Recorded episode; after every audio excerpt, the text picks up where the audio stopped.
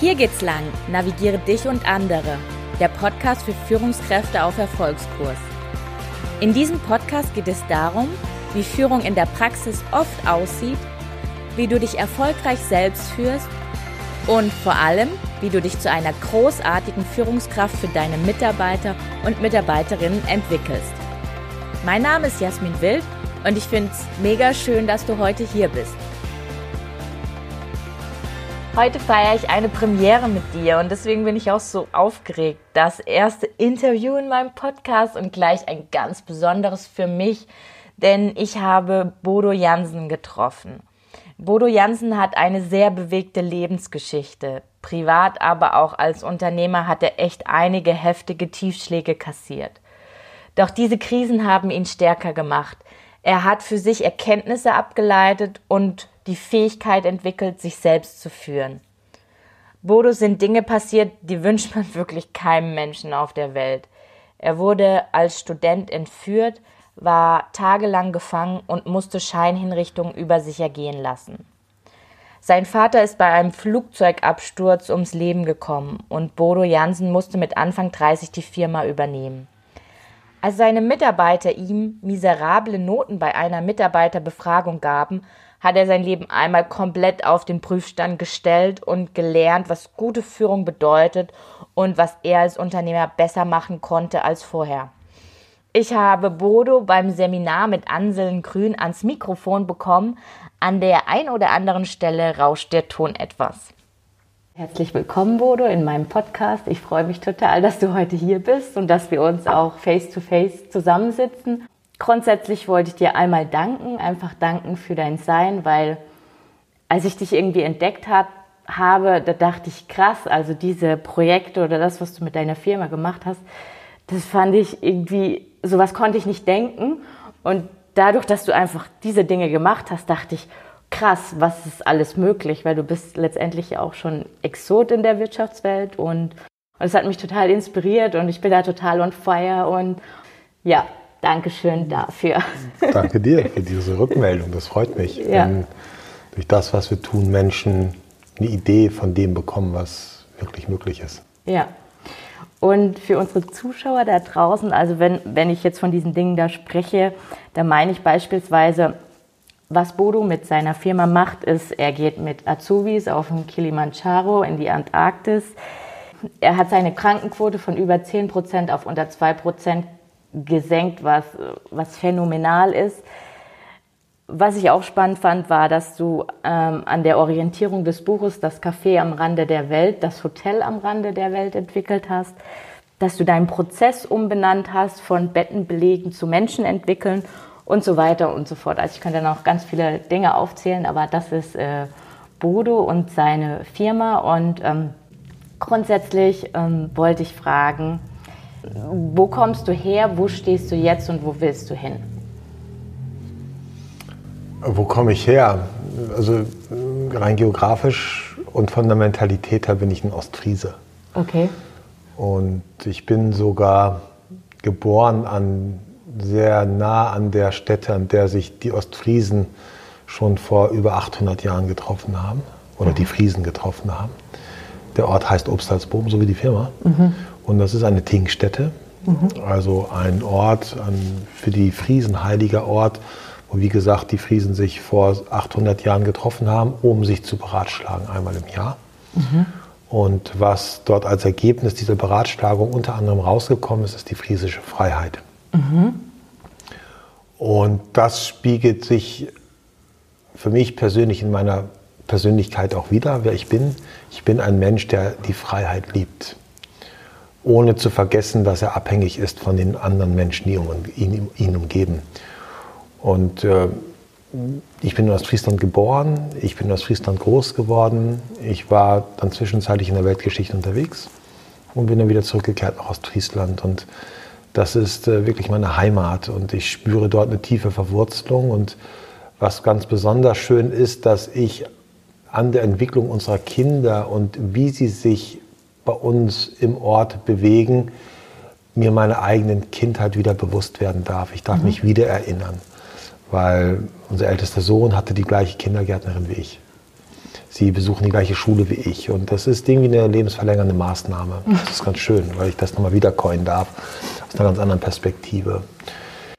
Ja, wo bin ich jetzt? Jetzt äh, bin ich ein Mensch, der immer wieder feststellt, bei all der Entwicklung, die er erleben durfte, immer noch am Anfang zu stehen. Mhm. Das ist das Besondere, das ist das besonders Schöne. Äh, immer wieder Dinge zu erleben, Erfahrungen zu sammeln, die mir bewusst machen, was alles möglich ist für einen selbst, für die Familie, für das Unternehmen. Und bei der Frage, wo ich hin möchte, die habe ich mir so gar nicht gestellt, weil das für mich eine zeitliche Dimension ist, die ich gar nicht so betrachte. Also es gibt schon ein Bild, äh, das ich sehe, äh, und zwar mich sitzend im Ohrensessel als Großvater auf meinem Schoß, zwei Enkelkinder, um ihnen zur guten Nacht Geschichten zu erzählen von glücklichen Menschen. Ich weiß, dass ich niemanden glücklich machen kann, aber ich kann als Mensch, als Bodo, als äh, Vater, als Ehemann, als Unternehmer meinen Teil dazu beitragen, dass Menschen für sich das finden, was sie glücklich macht. Aber dieses Bild äh, ist ein Bild, was ich kann es hören, ich kann es riechen, ich kann es fühlen. Und zugleich ist es so, dass selbst wenn ich äh, heute von der Welt gehen müsste, äh, dann habe ich zwar nicht die Enkelkinder gesehen, aber die Geschichten habe ich trotzdem erzählt. Mhm. Ja, also das ist äh, etwas, wo ich schon mich darauf freue auf die Zukunft. Es gibt noch ein viel stärkeres Bild, auch äh, was mich sehr tangiert. Das findet sich in jedem meiner schwarzen Bücher wieder die ich immer bei mir habe. Also ich schreibe pro Jahr zwei, drei schwarze Bücher. Und es steht überall drin, dass ich am 20.06.2006 äh, 20.06.2056. Mhm. Da werde ich mit meiner Frau in einer großen Familie Goldene Hochzeit feiern. Und mhm. das ist auch ein Bild, was ich so in mir trage. Das hört sich ja schon mal sehr, sehr spannend an. Ich glaube, was ich da auch schon herausgehört habe, war ja auch deine Vision. Das schreibst du ja auch in, in deinen Büchern, dass deine Vision ist, ähm, dass du einfach Menschen glücklich sehen möchtest. Wie, wie bist du zu dieser Vision gekommen? Also wie, wie kommt man, wacht man dann morgens auf und denkt, oh, heute äh, habe ich eine Vision oder wie bist du da hingekommen? Das war ein länger währender Prozess, also beginnend mit einer von mehreren Krisen, die ich erfahren habe im Jahr 2010, mhm. ähm, habe ich mich ja auf den Weg ins Kloster gemacht und habe mich mit dem Thema Führung beschäftigt und äh, bei dem Thema Führung bin ich auf Anselm Grün gestoßen dann, der mir dann sagt, ja, nur wer sich selbst führen kann, kann auch andere führen. Und daraufhin habe ich mich mit dem Thema Selbstführung beschäftigt. Was bedeutet das überhaupt? Und wenn ich mich führen will, dann ist ja die Frage, wohin?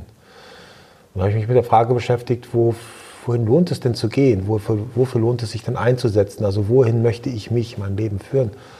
Und bin sehr schnell zu eine Antwort gekommen, die, die jeder geben könnte, nämlich äh, ich möchte einfach glücklich sein. Mhm. Ich möchte innerlich zufrieden sein. Ich möchte innerlich frei sein. Ich möchte äh, abends gut in den Schlaf kommen, ohne mir viel Gedanken machen zu müssen. Ich möchte gesund sein. Also was ganz Profanes.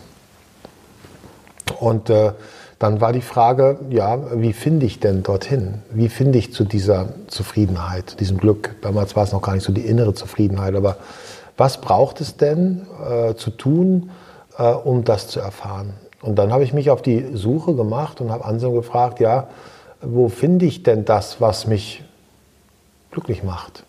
Mhm. Nicht dauerhaft, aber so den großen Teil meines Lebens. Und er sagte, ja, das ist alles schon da und äh, das findest du in dir. Und dann bin ich auf die Suche gegangen und habe äh, in meiner Kindheit geguckt, wo ich Situationen erlebt habe, wo ich dieses Glücksgefühl empfunden habe als Kind. Hatte auch wieder was mit Freiheit zu tun. Ne? Ich bin ausgebüxt aus dem Kindergarten, wurde gefangen, musste mich befreien. Also es schien irgendetwas mit Freiheit zu tun. Freiheit schien mich irgendwie zu befreien. Ne? Wir haben ja heute auch gelernt von Anselm, äh, Frieden kommt von äh, äh, Freiheit und Freude. Mhm. Also in der Freiheit Freude empfinden. Und ja, dann äh, habe ich da aber nicht so das Konkrete gefunden jetzt. Was ist denn meine Vision für die Zukunft? Worum geht es denn überhaupt? Und dann bin ich nochmal zu Anselm und gesagt, wo kann ich denn noch etwas finden? Ja, in deinen Krisen. In deinen Krisen bist du dir selbst am nächsten. Schau dort nach, wo es wehgetan hat. Da findest du unter Umständen auch das, ähm, was dazu führt, dass du, wofür du dich einsetzen möchtest. Und dann bin ich gleich in meine größte Krise gegangen, weil ich war schon immer jemand, der das leicht das rechte Maß aus den Augen verloren hat, also ganz oder gar nicht. Das war so ist mein Thema. Und dann habe ich mich an meine Entführung gemacht und habe mich da beschäftigt mit äh, dem, was ich dort erlebt habe, mit den Scheinhinrichtungen vor allen Dingen, weil das waren ja sehr essentielle Krisen. Und äh, da habe ich dann festgestellt, dass äh, wenn es darum geht, glücklich zu sein, dass äh, das nichts sein darf, was in der Zukunft liegt. Das war so, die erste Scheinhinrichtung war dadurch geprägt, dass die mir gesagt haben, so, du wirst jetzt sterben, haben die Pistole durchgeladen und ich habe nur gedacht, Mist, du darfst jetzt nicht sterben, du musst doch noch zur Vorlesung. Es klingt erstmal lustig, war in dem Moment nicht so lustig, im Nachhinein betrachtet schon ein bisschen, aber es ging ja um die Metapher. Was ist denn damit gemeint? Also wieso wollte ich jetzt nicht sterben, weil in der Zukunft noch etwas liegt? Da habe ich mich daran erinnert, dass äh, wir ja ein Stück weit auch dazu erzogen worden sind, du sollst es später einmal besser haben als wir. Ähm, das Glück liegt in der Zukunft. Also wir zahlen permanent auf irgendein Konto ein, von dem wir glauben, dass wenn wir in Rente sind, dass es zur Auszahlung kommt. Also jetzt glücklich sein geht schon mal gar nicht, sondern ich muss heute dafür alles tun, dass ich später einmal glücklich bin. Mhm.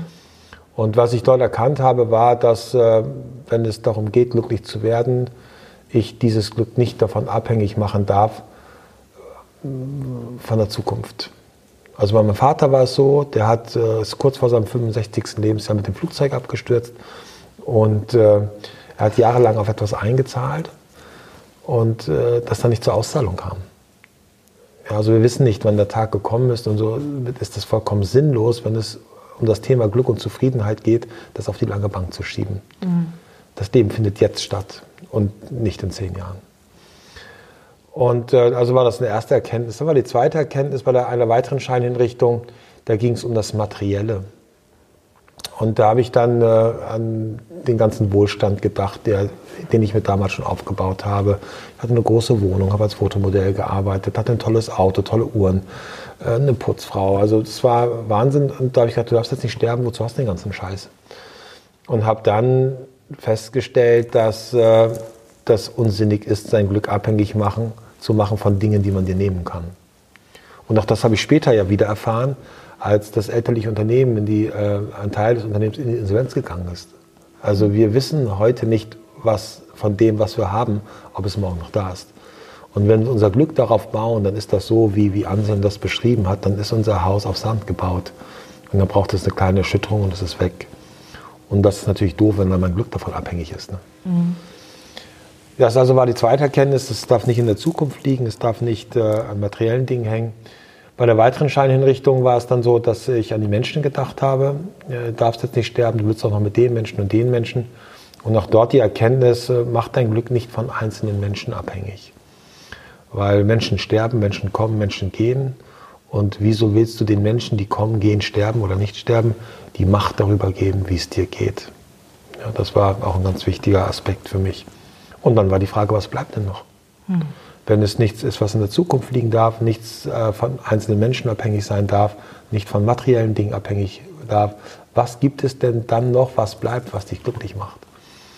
Und dann gab es die letzte Scheinhinrichtung. Da haben wir mir Tabletten hingeworfen und gesagt, so, wenn du einschläfst, äh, dann äh, werden wir dich in die Badewanne zerren und dann lassen wir dich ausbluten, machen dich klein und dann entsorgen wir dich. Äh, dann bekommst du aber nichts davon mit. Und dann haben die mir die Tabletten hingeworfen und äh, ich war nun im festen Glauben daran, dass ich äh, jetzt sterben werde. Und ich habe mich noch einmal mehr von allem verabschiedet, also von der Zukunft, von den Menschen, von meiner Mutter, von meinem Vater, von, von den materiellen Dingen. Und äh, ich konnte mich von allem verabschieden und es hat sich auch eine Leichtigkeit eingestellt, dann nachdem ich mich verabschiedet habe und gesagt habe, so, jetzt kann ich gehen, jetzt bin ich bereit. Aber das, was geblieben war, waren die Bilder äh, der Erlebnisse mit den Menschen, die mir nahestehen. Und diese Bilder waren Bilder, die mit Freude zu tun hatten. Also besondere Momente, schöne Momente. Die waren unauslöschbar bis zu dem Moment, wo ich eingeschlafen bin und später Gott sei Dank auch wieder aufgestanden bin. Und dann äh, in der Nachbetrachtung war das dann so, dass ich gesagt habe, okay, ist es das? Ist es das, worum es geht im Leben? Ist es der Anblick eines glücklichen Menschen? So, ne? Ist es das? Und da habe ich gedacht, nee, das ist zu einfach. Und äh, dann bin ich eingeladen worden, äh, nachdem ich befreit worden bin, äh, bei Günter Jauch, Menschen des Jahres 98, war damals eine Serie, so die, also kam immer zum Ende des Jahres, da wurden Menschen mit besonderen Ereignissen eingeladen. Hingehen, weil ich wollte dort nicht war und äh, da war aber, ich habe es mir angeguckt, da war eine Frau, die hatte den Untergang der Titanic überlebt und hatte dort äh, davon erzählt, wie es ihr dann nachträglich damit gegangen ist. Und als Dankeschön dafür, dass sie gekommen ist, haben die ihr eine Videokassette geschenkt, Titanic mit äh, Kate Winslet und Leonardo DiCaprio. Und sie konnte sich gar nicht so sehr darüber freuen, was aber nicht an der Videokassette lag, sondern an diesem, daran, dass sie keinen Videorekorder hatte. Und dann haben sie ihr noch einen Videorekorder besorgt. Und dann gab es in genau dem Moment, wo ihr der Videorekorder übergeben worden ist, eine Großaufnahme von ihrem Gesicht. Und in diesem Gesicht dieser über 80 Jahre alten Frau leuchteten die Augen eines Kindes vor Freude. Und ich erinnerte mich, dass mich das sehr berührt hat. Ich habe also Tränen in den Augen gehabt im Angesicht dieser Frau habe dann gedacht, ist es das, ist es das, wofür du aufstehen möchtest? Der Anblick eines glücklichen Menschen, das war es wieder. Das ist so einfach. Aber ich habe eine Gegenrechnung gemacht. Hängt das von der Zukunft ab? Nein. Hängt das von materiellen Dingen ab? Nein. Hängt es von einzelnen Menschen ab? Nein. Es gibt sieben Milliarden auf der Welt. Und dann hatte ich ein weiteres Erlebnis und äh, das war an der Fußgängerzone in der Stadt Leer. Da habe ich dann plötzlich die Musik eines Geigenspielers gehört. Und die Musik war so schön, dass sie ihren unmittelbaren Weg über mein Ohr in meine Seele gefunden hat. Das war so schön. Dann habe ich geguckt, wo ist denn das? Und dann saß jemand dort, wir würden heute sagen Migrant, hatte die Mütze ins Gesicht gezogen beim Spielen. Und er schaute hoch und unsere Blicke trafen sich. Und dann war es dieser Mensch, der nichts hatte außer seinen Hut und so ein paar Münzen und die Geige. Und ich sah in diese Augen, es waren wieder diese Augen eines Kindes, die leuchteten, weil jemand das offensichtlich tat, was er liebte. Und dann habe ich für mich eine Entscheidung getroffen in dem Moment, dass äh, das genau das ist, wofür ich mich einsetzen möchte. Und äh, damals bin ich dann zurück ins Kloster und habe das dann für mich auch beschrieben, bemalt in einem Bild, mich sitzend als Opa äh, in meinem Ohrensessel und habe das auch beschrieben als meine Vision von glücklichen Menschen. Und dann habe ich äh, im Anschluss daran das Unternehmen sehr konsequent darauf ausgerichtet. Darf ich dich fragen, wie, wie du das geschafft hast? Weil du erzählst es jetzt in so einer, mm, ja, in so einer Ruhe und mit so einem Frieden. Also wenn man so eine, ja, wie alt warst du, als diese Scheinhinrichtung war? 24. Und wenn man sowas mitgemacht hat, das muss einen doch auch in irgendeiner Form prägen. Ja, natürlich. Ähm, ich bin sehr dankbar dafür, für das, was ich erfahren habe. Und das war nicht immer so, weil ich mich nicht damit beschäftigt habe. Ich habe direkt nach der Entführung dann auch mich geflüchtet. Also von mir selbst bin ich geflüchtet. Das habe ich ja mal in deinem Buch gelesen, fand ich auch ein sehr schöner Begriff, äh, Flüchtling. Ja. Also Flüchtling, ich fliehe von mir selber. Ja, also ja. ich bin von mir selbst geflohen und äh, geflohen in den Konsum, in den Drogenkonsum, in die Geselligkeit. Einfach, äh, weil ich mich nicht dazu in der Lage fühlte, mir selbst, äh, mich selbst auszuhalten, mir selbst zu begegnen. Und äh, erst über dann die weitere Krise oder die Krisen, der Absturz meines Vaters, die Mitarbeiterbefragung, habe ich dann ja den Weg in die Stille gefunden im Kloster und durfte dort, äh, habe ich mich sehr schwer getan im Umgang mit der Stille, aber durfte eben dort erfahren, dass die Stille mir die Antworten auf die wesentlichen Fragen des Lebens gibt. Und bin mir in dieser Stille dann auch immer selbst ein Stück weit näher gekommen und habe den Wert erkannt. Also ich habe der Entführung einen Sinn gegeben. Mhm. Ich konnte der Entführung einen Sinn geben, weil dadurch, dass Menschen mir mein Leben nehmen wollten, haben sie mir einen Impuls dafür gegeben, mein wirkliches Leben zu erkennen. Mhm. Und so schlecht die Motivation und die Absicht der Täter auch war, äh, das Ergebnis zählt. Und äh, somit konnte ich damit einen guten inneren Frieden schließen. Und ich wurde ja auch von denen kontaktiert, die haben um Vergebung gebeten, zumindest einer. Und das äh, habe ich dann auch getan. Ich habe dem zurückgeschrieben, ich, ich vergebe dir und ich bin da äh, sehr mit mir im Frieden. Mhm. Wahnsinn. Und wenn wir jetzt zurückkommen auf deine Firma, Mm, du hast ja schon mal ähm, beschrieben, dass der Knackpunkt war ja diese Mitarbeiterbefragung. Ähm, du warst vorher ein Typ aus den Büchern heraus, ähm, der sehr auf Zahlen, Daten, Fakten, KPIs fixiert war. Und dann gab es diese Mitarbeiterbefragung und dann hat sich irgendwie so dein, dein Weltbild war kurz zerstört, weil du irgendwie gesehen hast, dass äh, ja so schwarz auf weiß, die Mitarbeiter sind gegen mich. Und dann, was hast du dann gemacht? War dann dein erster Impuls zu sagen, ich gehe jetzt ins Kloster oder war dann, war dann nicht so, so diese, diese Macheraktion, ich muss jetzt erstmal was dagegen tun? Oder? Nee, es war das Gegenteil, es war Ohnmacht. Okay. Die sich dort eingestellt hab, hatte, weil ich mich missverstanden fühlte. Die haben doch alle keine mhm. Ahnung, ich meine es doch gut. Das war schon sehr, sehr äh, vorherrschend, ähm, diese Gedanken und auch äh, das Gefühl der Ohnmacht. Interessant ist, dass dieses Gefühl der Ohnmacht, äh, das ist mir sehr bekannt und das kehrt auch immer wieder. Äh, das war bei der Entführung so, das äh, war bei dem Tod meines Vaters so, das war interessanterweise bei der Mitarbeiterbefragung so und jetzt bei der Corona-Pandemie. Mhm. Also es ist immer dieses Gefühl der Ohnmacht und es kommt gar nicht so sehr auf die Intensität des Impulses an, das Gefühl ist immer gleich. Und das finde ich spannend.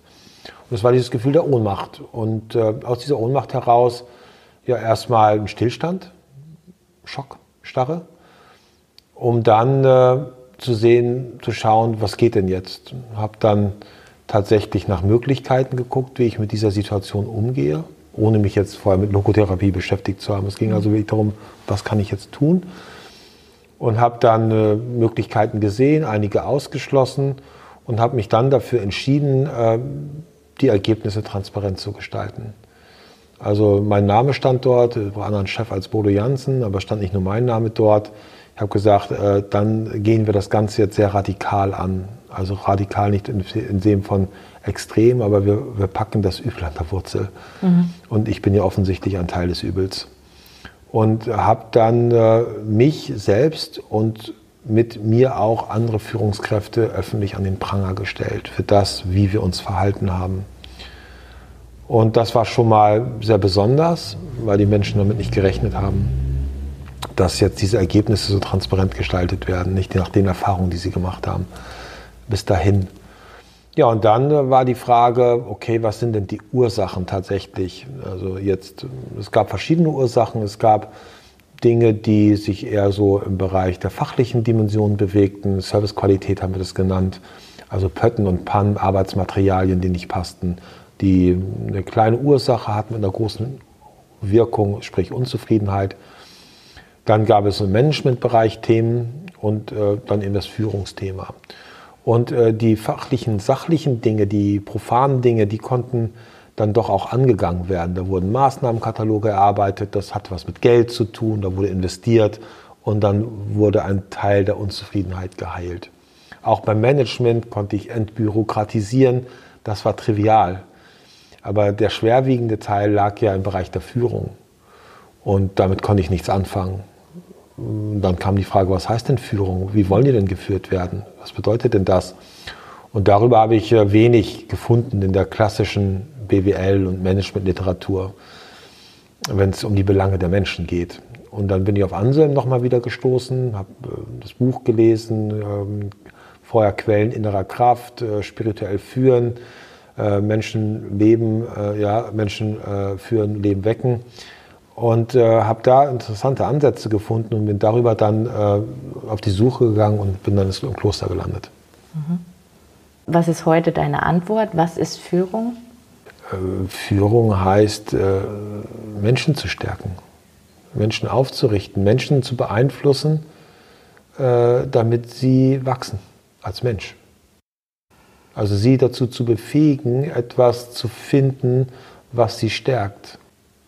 Wegbegleiter zu sein auf dem Weg zu sich selbst, also Reisebegleiter auf dem Weg zum Apollo-Tempel nach Delphi. Mhm. Führung heißt für mich, sich in das Interesse der Gemeinschaft zu stellen. Führung bedeutet für mich Menschen stärken und die Gemeinschaft stärken. Ohne Führung keine Gemeinschaft.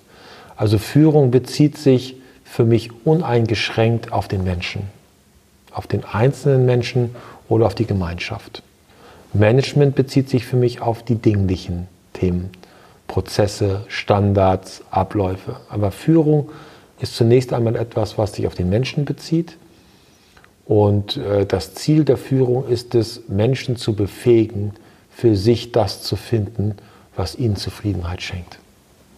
Und das würde in der Konsequenz dann aber auch bedeuten, dass es etwas sein könnte, was dann nicht zu deinem Unternehmen passt? Könnte das eine mögliche Konsequenz das sein? Das könnte eine mögliche Konsequenz sein, wobei ich das äh, tatsächlich so noch nicht erlebt habe, ah. weil äh, diese Sehnsucht ist in den seltensten Fällen was wirklich Fachliches.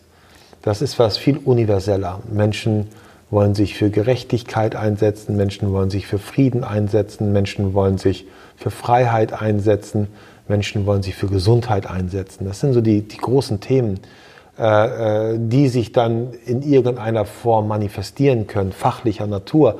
Aber es geht eher um die großen Themen, äh, für die sich die Menschen einsetzen wollen. Und äh, das wird alles gebraucht in einem Unternehmen. Und wenn nun jemand fachlich so weit entwickelt ist, dass das fachlich gar nicht zu uns passt, dann ist das auch in Ordnung. Dann, dann wird er sich woanders da einbringen können. Mhm. Ja. Aber das ist eine mögliche Konsequenz. Finde ich nämlich ein sehr spannender Aspekt, äh, weil da, wo ich herkomme oder da, wo ich Führung gelernt habe, ging es auch immer darum, ähm, Potenziale zu entdecken oder Menschen zu entwickeln aber immer vor dem Hintergrund, okay, der geht jetzt so ein bisschen ins Projektmanagement, der geht jetzt mit Führungskraft, der geht in die technische Richtung.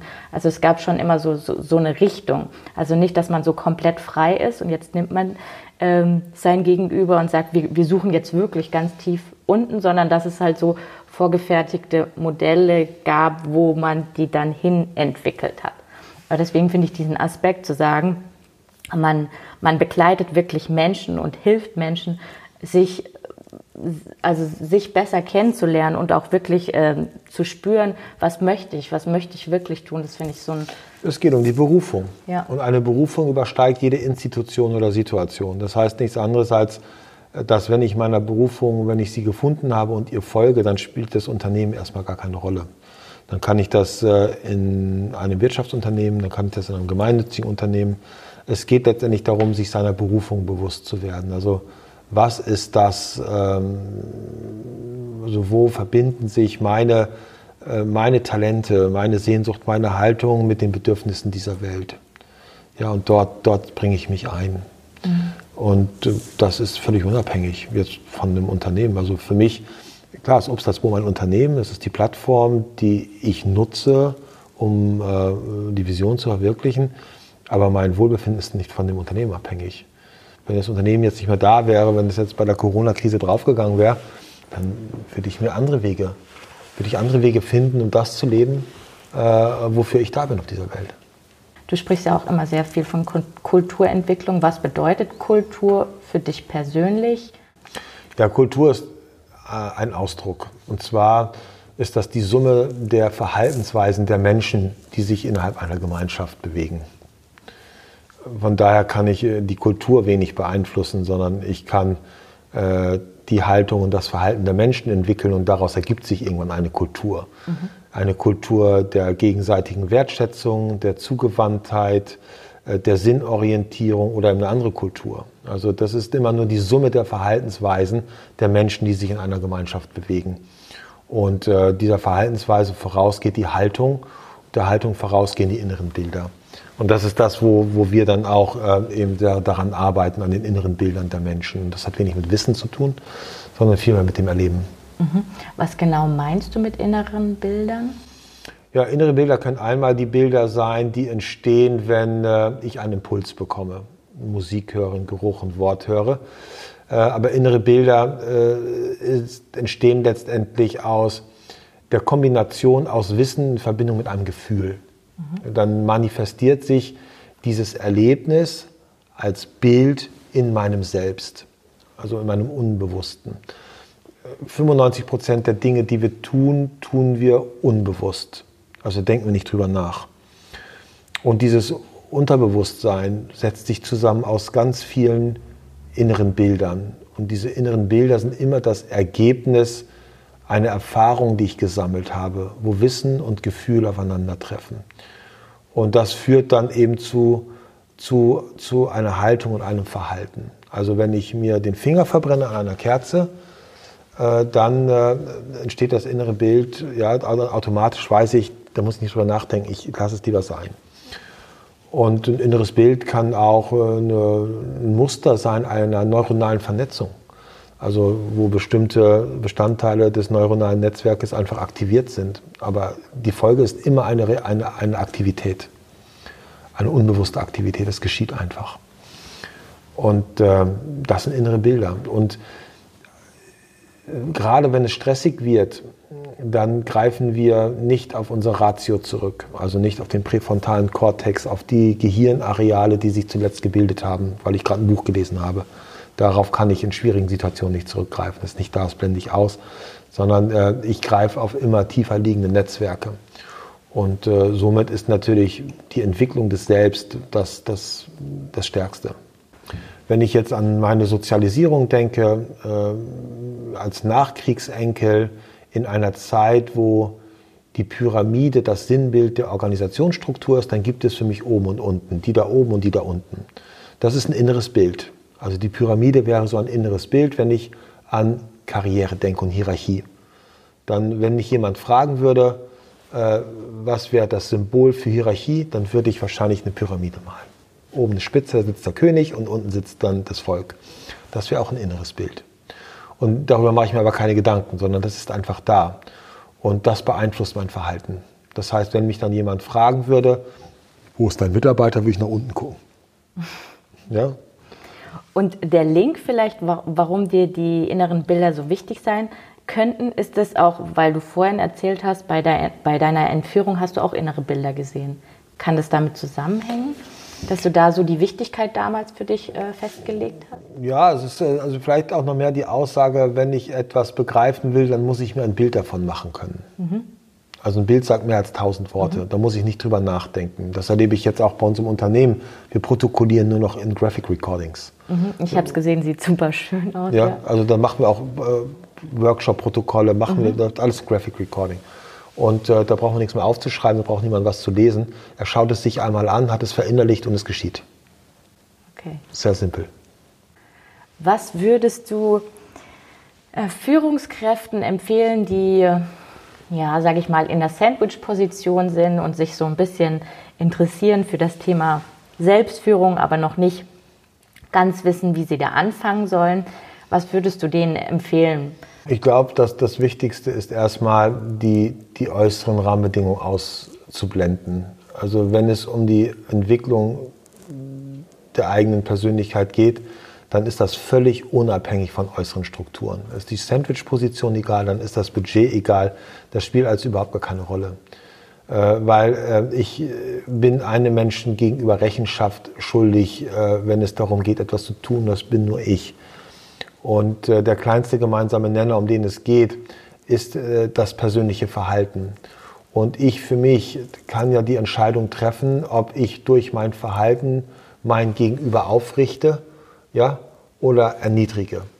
Und äh, das sind viele, wir nennen das bei uns positive Gewohnheiten, die ich für mich entwickeln kann, die zu meiner Haltung gehören, die zum Verhalten werden und äh, die Begegnung mit mir als Mensch für andere Menschen zu einem Segen macht. Und das ist vollkommen egal von der Position. Also ob dann nur noch ein Chef da oben ist oder drunter ist, das spielt überhaupt keine Rolle. Freundlich kann ich zu jedem sein. Oder ich kann auch für mich entscheiden, wenn mir jemand eine Kritik entgegenbringt, die ja nicht gegenzuwettern, sondern zu sagen, ja, an dem, was du sagst, muss was dran sein. Das ist meine ganz persönliche Entscheidung. Es hat nichts mit Budgetorganisation zu tun. Also der kleinste gemeinsame Nenner, um den es geht, ist einfach, sich Gewohnheiten anzueignen, die mich und andere und die Gemeinschaft stärken. Und glaubst du, dass diese Kulturentwicklung, die du in deinem Unternehmen durchzogen hast oder immer noch im Prozess ist, dass die übertragbar ist in andere Unternehmen? Also ich glaube, dass wenn ein Mensch damit beginnt, sich wertschätzend anderen Menschen gegenüber zu verhalten, äh, ein ehrliches Interesse daran hat, dass seine Mitmenschen wachsen, äh, dass über kurz oder lang äh, er nicht alleine sein wird, sondern eine Gruppe dort entstehen wird, die auch wächst. Hm. Wenn ich aber jetzt an ein Unternehmen gehen will und sage, ich will die Kultur ändern, dann habe ich schon verloren. Hm. Also das erlebe ich ganz häufig, dass Menschen die Welt retten wollen äh, und dann böse scheitern. Und das hängt einfach mit zu hohen Idealen zusammen. Hm. Ich habe tatsächlich Berater erlebt, die sagen, ich berate 10.000 äh, äh, ein Unternehmen mit 10.000 Menschen, ja, äh, Bodo, wie erreiche ich denn alle? Gar nicht. Allein der Anspruch ist schon die Grundlage dafür zu scheitern. Hm. Es geht einfach um den Nächsten. Also im Grunde, man fängt bei sich an und dann guckt man, wie man in seinem kleinen Universum ähm, ja. kleine Schritte vorangehen kann und dann kommen mehr oder weniger Menschen, die ähnliche Werte haben. Die kommen dazu. Die kommen dazu. Und es geht nicht von heute auf morgen, es braucht äh, Jahre. Und wir erleben das, äh, das wir sind seit zehn Jahren unterwegs auf diesem mhm. Weg. Und mittlerweile bewerben sich Menschen, die ähnlich gesinnt sind. Aber es war ein langer Weg. Und es gibt immer noch Menschen, die davon nichts wissen wollen. Also das ist nichts, äh, was ich verordnen kann, was ich mal eben kurz in den Change-Prozess reinbringe, sondern das ist etwas, was wächst wie ein Baum. Mhm. Ich frage jeden Freitag, habe ich ein Freitagsposting und da frage ich Menschen, mit denen ich gerade zu tun habe, beziehungsweise mit denen ich gerade zusammenarbeite. Was gibt dir Orientierung im Berufsleben? Du hast ja jetzt schon ganz schön viel erzählt, aber wenn du es noch einmal so kompakt zusammenfassen würdest, also wenn du hier den Kompass siehst, was, was wären da so die wesentlichen ähm, Dinge, die dir Orientierung bieten? Mein Bild. Von der Zukunft? Ja, mhm. meine Vision. Also die Frage ist ja von der Vision zur Wirklichkeit. Und der Sinn meines Lebens ist der Maßstab meines täglichen Handelns. Mhm. Das klingt vielleicht ein bisschen kompliziert, aber relativ einfach. Äh, ich versuche einfach jeden Tag eine neue Geschichte zu erleben, die ich später erzählen kann. Mhm. Das ist auch so spannend, weil auch hier auf dem Seminar, du erzählst ja immer irgendwie so tolle Geschichten von, da war der Mitarbeiter oder dann kam ein Externer dazu und dann hast du irgendwie jedes Mal so zu jedem Thema wie so die passende Geschichte, die du dann irgendwie so ausgraben kannst. Das äh, finde ich auch total schön. Gibt es eine Geschichte jetzt vielleicht noch zum Abschluss, die dir so in Erinnerung geblieben ist oder die dich so am meisten bewegt hat? Ah, die sind alle sehr, sehr unterschiedlich. Ähm, die sind ähm, jede für sich ganz besonders, weil die Menschen, um die es geht, so besonders sind. Also es gibt nicht die, die, die Geschichte. Und ich habe einfach das sind auch, das ist immer der Moment, in dem etwas geschieht. Und es ist immer der gleiche Moment, der so besonders ist, nämlich der Moment, wo in den Augen eines Menschen das Licht angeht. Das ist dieser ganz besondere Moment. Und äh, den durfte ich öfters erleben. Aber das ist das. Ne? Du, du siehst die, in, den, in dem Gesicht eines Erwachsenen die Augen eines Kindes plötzlich, dieses Leuchten, äh, dieser Schatten, der vorher da war, der verfliegt. Und plötzlich leuchtet das Auge. Und das ist, das ist das Größte. Super spannend, oder? Welcher Aspekt ist bei dir hängen geblieben?